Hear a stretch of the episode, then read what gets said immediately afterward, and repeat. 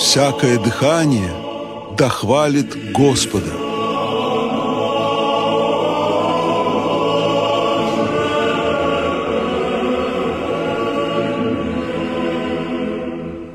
На волнах радио «Град Петров» программа «Музыка православного храма».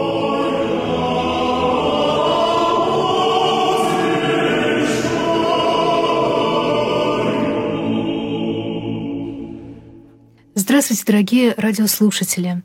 У микрофона ведущей передачи «Музыка православного храма» Людмила Зотова. Мы сегодня продолжаем говорить о песнопении Ижи Херувимы с Ольгой Суровегиной, музыкальным редактором и программным директором «Радио Град Петров».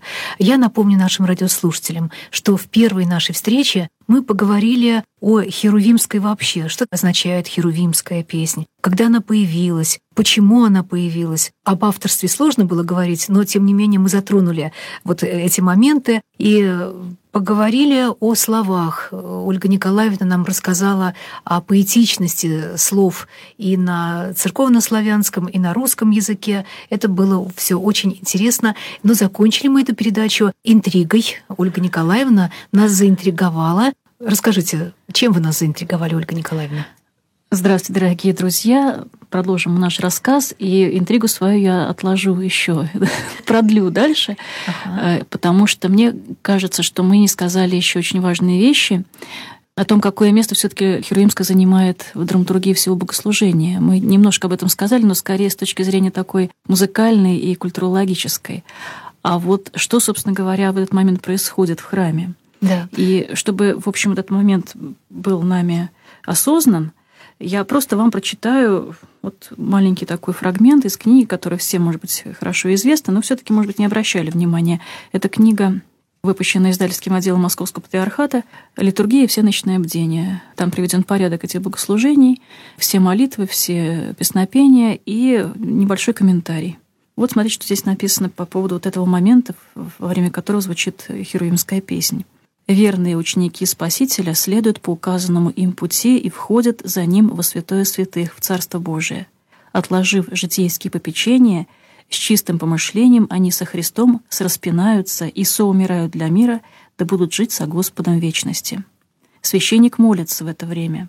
Никто не достоин из связанных плотскими похотями и наслаждениями приступать или приближаться, или служить тебе, царю славы, ибо служение тебе велико и страшно и самим небесным силам.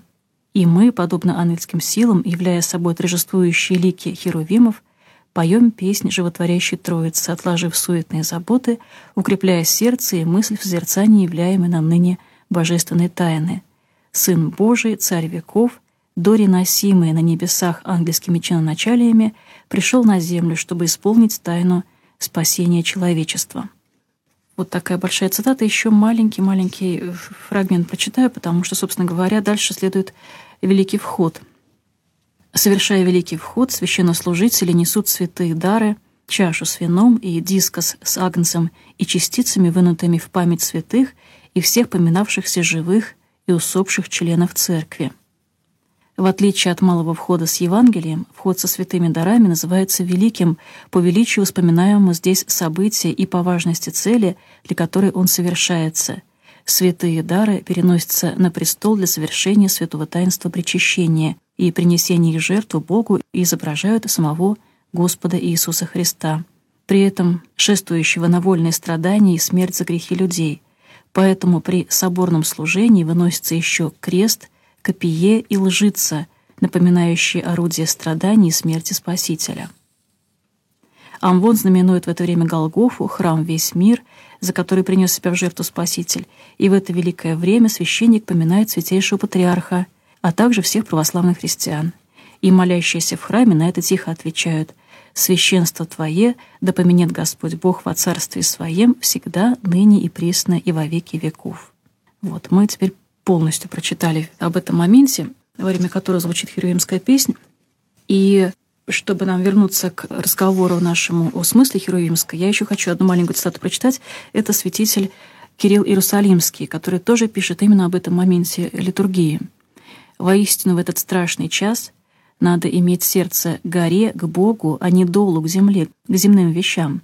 Поэтому надо, чтобы все в этот час оставили житейские попечения, вознеслись сердцем на небо к человеколюбцу Богу.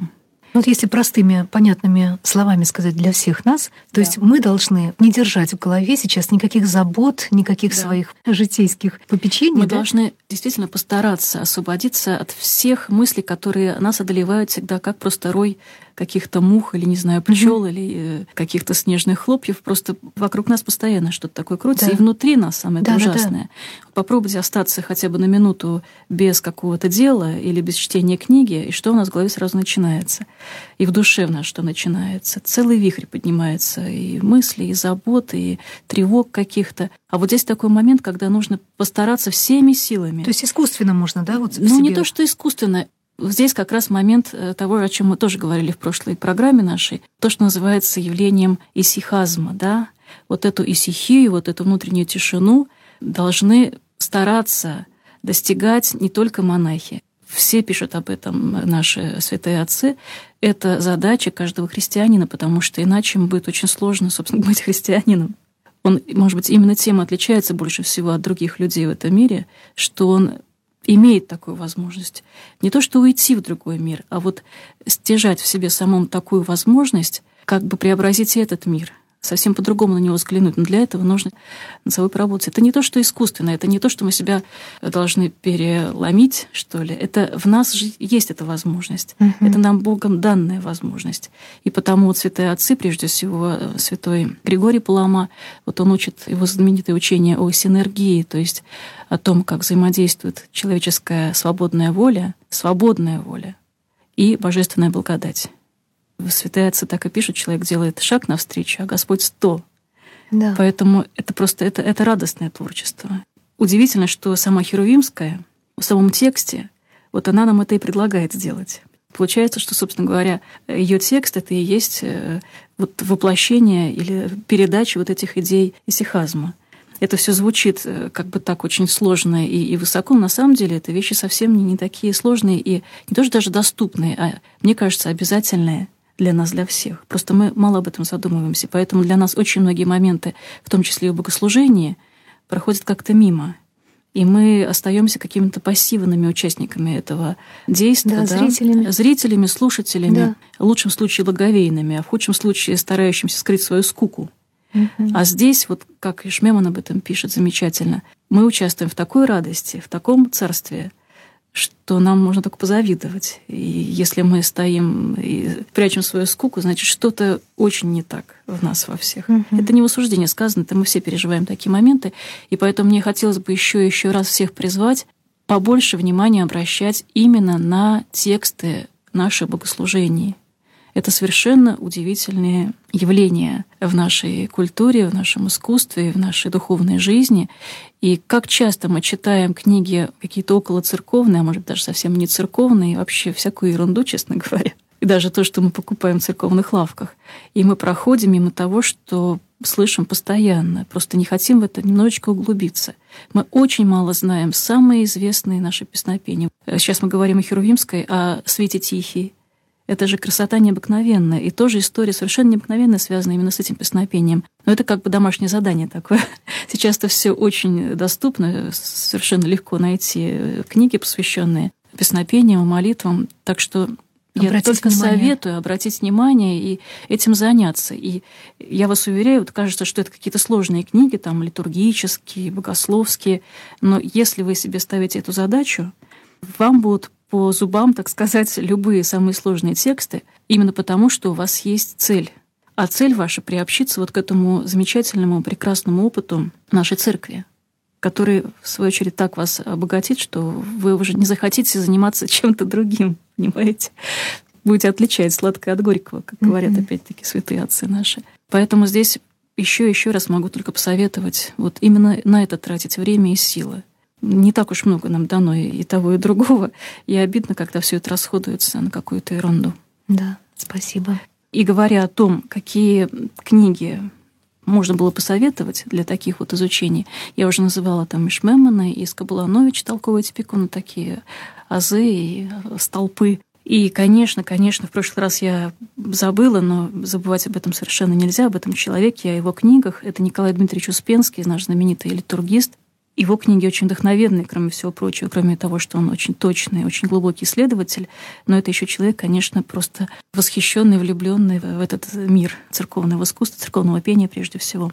И вот он уточняет, он тоже здесь посвящает своей книге «Византийская литургия», целую главу посвящает Херувимской, конечно, э, обращает внимание на этот гимн, на это песнопение совершенно особое, подчеркиваю особое значение, и пишет, что мы действительно должны как можно точнее смотреть на перевод, потому что все-таки до сих пор все толкования, они основываются на переводе не, не совсем удачном и точном, и он приводит точно. И вот смотрите, что здесь получается. Он пишет, что уже в комментарии XI века, византийском, очень раннем, пишется так. «Поемы Херувимский гимн побуждает нас, всех с этого времени и до конца священнодействия иметь ум сосредоточенный, могущий изгнать всякую житейскую заботу, чтобы через причащение принять великого царя». И он пишет о том, что у нас, к сожалению, до сих пор переводится песнопение «Вижу Херувимы», как «якобы царя всех подымем». Помните, мы в прошлый раз говорили, да. я еще такую красивую теорию привела, что это вот э, копьеносимый император, победоносец. Но здесь смысл еще глубже. И если перевести правильно, если посмотреть на исходный текст греческий, вот что получается в переводе Успенского. «Мы, таинственно изображающие херувимов и поющие вместе Тресвятой гимн животворящей Троицы, оставим все наши житейские заботы, чтобы принять всех царя» в общем, почти то же самое, но принятие и подъятие — это все таки разные вещи. Мы принимаем его в себя через причащение, мы к этому готовим себя, а не просто для того, чтобы сопровождать его в каком-то триумфальном шествии. И здесь дальше пишет Успенский, при правильном переводе этого текста становится ясным глубокий смысл гимна, который имеет отношение не только к совершаемому обряду перенесения даров на престол, но и ко всему евхаристическому священнодействию, до причащения святых тайн включительно. И гимн этот получает нас, чтобы все участвующие в Евхаристии, отбросив все житейские заботы, приготовляли себя к принятию через святое причащение самого Господа, той таинственной вечери с Ним, о которой Иоанн Богослов говорит от лица самого Иисуса Христа в своем откровении. «Се стою у двери и стучу, если кто слышит голос мой и отворит дверь, войду к нему и буду вечерять с ним, и он со мною».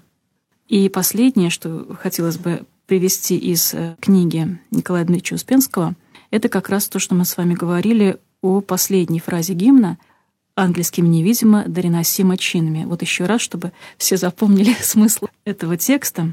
Он пишет тоже очень интересно. К дарам не имеет никакого К дарам отношения. это не имеет никакого отношения. Да, это уже, может быть, все и запомнили, да. но пишет замечательно совершенно Николай Дмитриевич.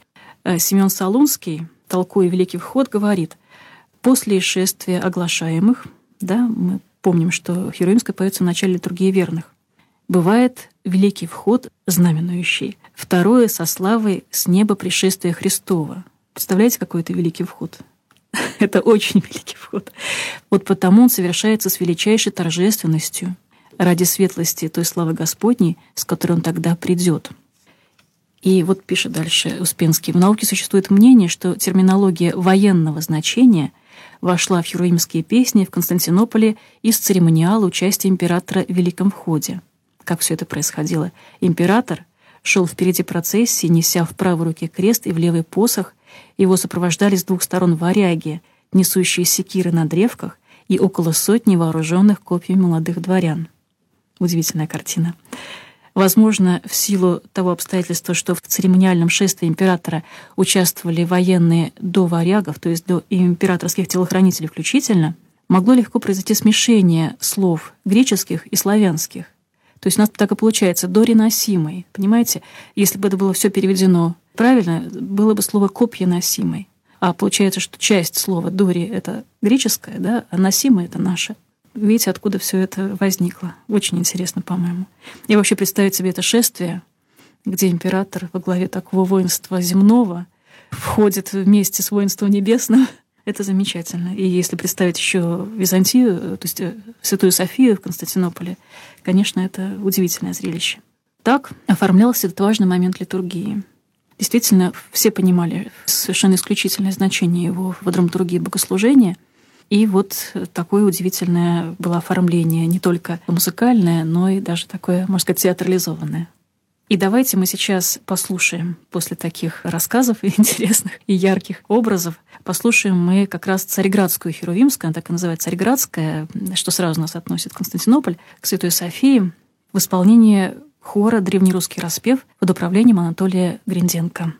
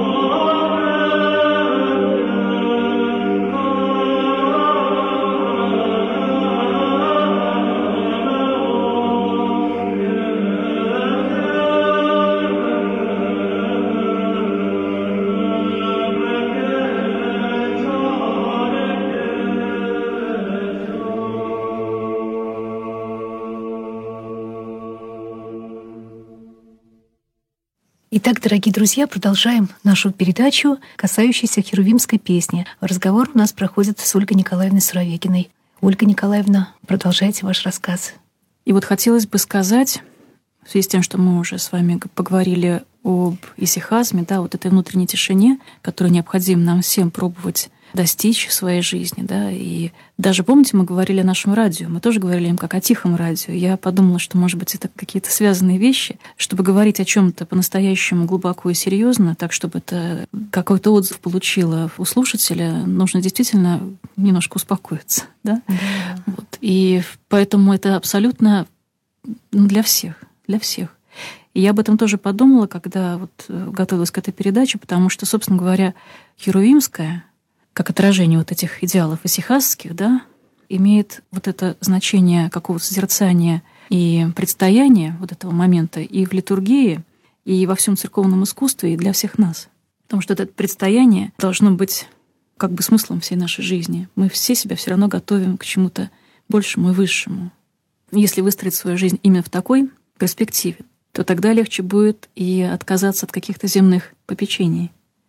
Потому что, помните, как кто-то писал, или Сурожский, или Шмеман, уж не помню кто, когда человек едет, скажем, в поезде, и знает, что он едет к чему-то там, кому-то, может, кого он любит, кто его ждет и любит, с кем он не виделся там много-много лет, он не будет обращать внимание на перипетии его путешествия. Тут ли ему там подали чай, и удобная была у него постель, и прочее, прочее. Потому что он едет, и он, собственно говоря, уже всей душой там. Здесь то же самое. Вот этот момент предстояния — это не просто стоять на месте, а вот всей душой уже быть устремленным куда-то. Вот мне кажется, Херуимская нас этому учит. И, понимаете, тогда совершенно понятно, что вот эта вот внутренняя тишина и сосредоточенность какая-то, это не расслабленность. Это именно такая концентрация всех наших сил, потому что мы знаем, для чего это все. Это для какого-то прорыва вот из тех забот, которые нас покрывают таким толстым слоем, понимаете? Даже не то, что другую реальность, настоящую реальность. А это все не настоящее на самом-то деле. Это все временное и приходящее. Но для того, чтобы туда прорваться, это нужно действительно очень большая сила и очень концентрированная наша воля для этого нужна. И поэтому там часто обвиняли исихастов в том, что они уже ведут себя или там советуют поступать так, как всякие мистики, в том числе и восточные практики какие-то перенимали, дыхательные там какие-то и прочее, прочее. Но здесь очень важно, как всегда в христианстве, судить по плодам и по цели, для чего это все делалось. И цель, вот замечательная есть цитата, собственно говоря, тех самых исихастов, вот хочется их прочитать. Григорий Синаид пишет, «Кто очистит свой ум слезами, душу свою еще здесь, на земле, воскресив духом, плоть свою посредством разума сделать светозарным и огненным отображением божественной красоты, тот почти становится сожителем ангелов». Это опять херувимская песня. Мы таинственно изображаем херувимов. Да. А Григорий Палама пишет, «Следует стремиться к изменению по благодати Христовой образа жизни, а не к смене одежды». И изменение образа жизни начинается с нравственного катарсиса, очищения, да, изгнания из ума греховных мыслей и дурных воспоминаний. То же самое, да, отверзим печаль житейскую. Вот, пожалуйста, вам Херуимская, как опять собрание цитат, теперь уже на этот раз уже из э, отцов и сихастов. И вот э, дальше и осуществляется этот прорыв к какому-то другому видению всего, что вокруг нас. И мы дальше будем говорить о том, как сочинялись эти гимны, откуда все это взялось, церковное искусство, почему имели наши древние распевщики, тогда композиторами они не назывались, такое дерзновение называть свои творения херувимской песнью.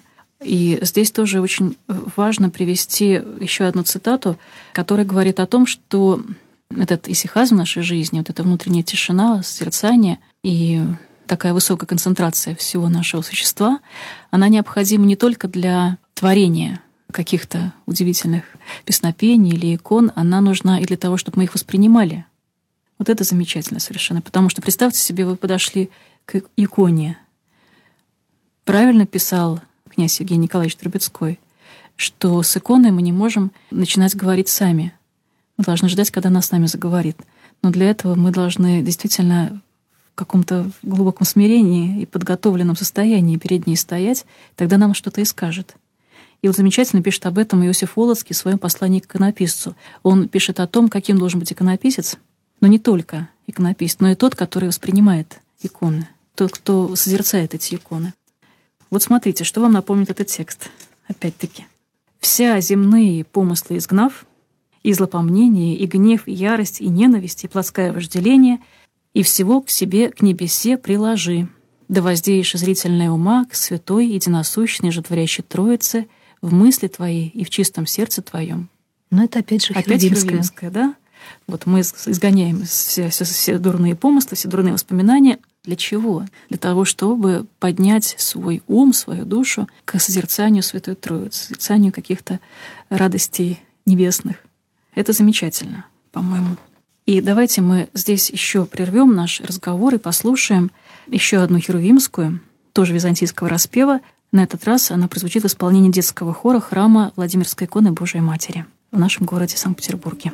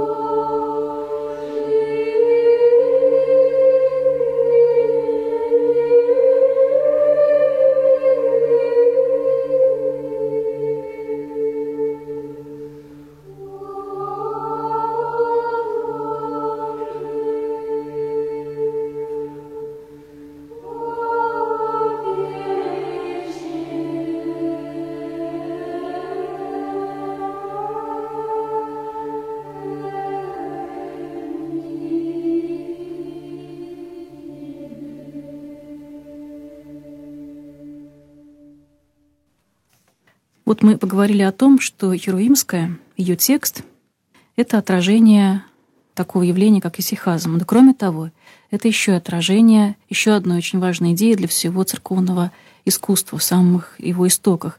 Это идея так называемого ангелогласного пения. Потому что, посмотрите, Херуимская — это уникальное такое явление, которое нам дает сразу и творческую установку, какой-то идеал, да, который в самом названии — это Херуимская песня. Значит, она должна быть такая, как Херувимы поют ангелы на небесах. Потом мы из ее текста уже узнаем, как нам этого добиться. Она сама по себе нам дает эту творческую установку. Вот как мы должны это сделать, да? И, собственно говоря, сам уже музыкальный материал, который воплощает да, вот этот текст, он нам дает и воплощение этого самого идеала. Это сразу идеал и возможность его достижения, и вот он достигнут. По-моему, это замечательно совершенно. Но это замечательно только при условии, если люди, которые готовы заняться вот этим творчеством, они, на самом деле, для этого готовы. Они могут это услышать, потому что, вот как писал священник Павел Флоренский, кстати, тоже очень рекомендую его книги для того, чтобы как-то в мир церковного искусства войти, он иногда бывает, может быть, слишком душевен, как говорят, да, слишком много у него каких-то прорывается эмоций, но опять-таки это от того, что он совершенно восхищен этим миром. И мне кажется, для людей, которые первые шаги делают еще в протяжении этого мира, это очень хороший проводник. Он своей такой влюбленностью очень заражает. Вот смотрите, что он пишет о церковном искусстве. Духовное откровение — это радостная весть из родимых глубин бытия, забытая, но в тайне лелеемая память о духовной родине. А что у нас духовная родина? Рай, Царство Небесное. То есть мы вот когда видим что-то действительно имеющее отношение по-настоящему к церковному искусству, мы это узнаем душой, потому что это все весть из нашей mm-hmm. Родины. О которой мы забыли. О которой мы забыли. Но, но она-то у нас в душе все равно да. живет какой-то такой своей частичкой и отзывается. Отзывается на то, что мы видим или слышим, или, или читаем да, вот в нашей церкви. Вот это совершенно удивительно. И, собственно говоря, внутреннее возвращение на духовную родину — это то же самое, что можно сказать об исихазме, о цели его. Это не просто, знаете, в нирвану в какую-то выпасть и из этого мира уйти. Нет, это возвращение в мир по-настоящему реальный, который для нас был создан. А мы вот почему-то вот так получилось, мы из него выпали. Поэтому здесь Херуимская, она тоже в этом смысле очень-очень помогает. Вот смотрите, что получается. Те же самые отцы исихасты, прежде всего святитель Григорий Пулама, он считал, что образ Божий в человеке — это прежде всего его способность творить. И творить, понимаете, не от ветра головы своей, а творить в каком-то, опять-таки, вот этой синергии, в соединении, в каком-то постоянном прислушивании к тому, а что хочет Господь от меня, вот, а как э, действительно вот на, на нашей духовной родине это поют, это изображают, понимаете? Вот это какое-то открытие другого слуха, другого внутреннего взора какого-то, который позволяет нам все это увидеть. И вот сам святитель Григорий пишет совершенно удивительно, я не могу не привести эту цитату, она очень красивая. Бог устроил наш мир как некое отображение надмирного мира, чтобы нам через духовное созерцание, как бы по некоторой лествице, достигнуть оного мира. И когда начнет расцветать день, и утренняя звезда взойдет в наших сердцах, человек, достойный имени своего, выходит на подобающее ему делание, и, о чудо, становится созерцателем премирных вещей, то есть надмирных вещей. Он восходит несказанную силу духа и с неизреченной духовной помощью слышит неизреченные слова и видит недоступное взору. И, о чудо, всецело привлекается и объемлется всем этим, и отрывается от земли, и, соревнуясь с неутомимыми песнопевцами, то есть ангелами, становится воистину иным ангелом Божиим на земле, и через себя приводит к нему всякий вид твари, потому что сам теперь имеет участие в том, что выше всего. Так он в точности становится отображением образа Божия. Тот исследователь, который приводит эту цитату, он пишет, Э, что в мировой культуре трудно найти более вдохновенный гимн человеку-избраннику и сотворцу. Правда, удивительные да. слова? Удивительные. И тогда становится понятно, почему, собственно говоря, могли назвать вот песнопение, которое создано руками, голосом человека, херувимской песню, ангельской да. песню. И здесь, смотрите, вот э, я сказала, что херувимская, ее текст — это отображение такой идеи ангела гласного пения. Собственно говоря, это имеет отношение не только к Херувимской, хотя сама Херувимская это и есть ангельская песня, но и ко всему церковному пению, и даже ко всему церковному искусству. И вот замечательно пишет один исследователь, для поэтики церковного певческого искусства, древнерусского певческого искусства, идея происхождения божественного пения представляется очень важной. Бог по этой теории премудрый хитрец, если говорить по-церковнославянски, а это значит мастер или художник, то есть творец такой э, изощренный, премудрый хитрец. Он творитвенным образом, без приклада, то есть без всякого примера. Откуда взять Богу пример? Он сам нам всем пример. Создает первоначальную божественную гармонию. Созданный им образец песнопений как эхо отражается в нашем существенном и сверхсущественном мире и не сходит на землю при посредстве целой иерархии небесных чинов и отзвук божественной гармонии посылается на землю ангелами и постигается в откровении пророками и святыми. Человек является не творцом, по этой теории, а восприемником гимнов, поющихся на небесах и передающихся ему в откровении и в наитии. Ну, замечательная история, правда? Вот это да. вот та самая лестница, по которой к нам ангелы не сходят, и вместе с ними ангельские их песни, и по которому мы можем тоже подняться в свою очередь по их пути. И вот эта теория, эта, эта идея вот этого божественного происхождения всего церковного искусства, конечно, она оказала огромное воздействие на все виды церковного искусства, в том числе и пение. И вот, наверное, сейчас уже мы должны заканчивать нашу передачу, время наше подходит к концу. И чтобы действительно вы почувствовали, как воплощалась эта идея ангелогласного пения, я хочу вам показать удивительной красоты Херувимскую. Она называется «Староболгарская», ну, такой распев староболгарский. Прозвучит она в исполнении мужского хора «Оптина пустынь». И здесь, в общем, не нужны никакие комментарии, вы сами все услышите. Надеюсь, по крайней мере, на это. Итак, слушаем. Ну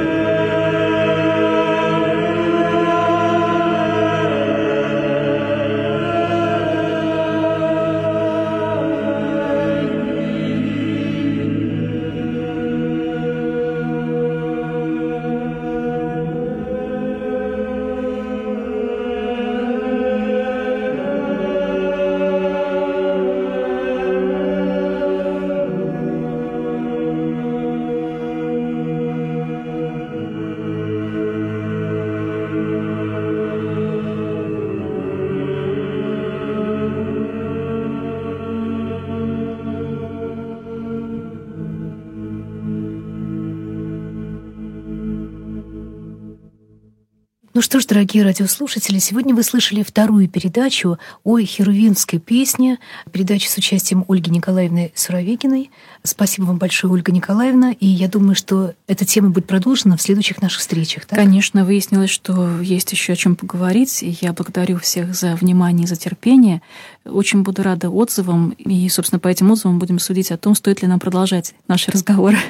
И я думаю, что мы слышали такие вот теоретические какие-то рассуждения на тему херувимской песни, а теперь мы все имеем возможность вот на ближайшей литургии как-то на практике попробовать прочувствовать то, о чем нам Ольга Николаевна говорит уже второй Попробуйте, да, и почитайте обязательно то, что я вам посоветовала, и, конечно, не только то, что я вам посоветовала, есть масса замечательных книг. Просто займитесь этим, вот дайте себе такую задачу. Это очень радостное творчество.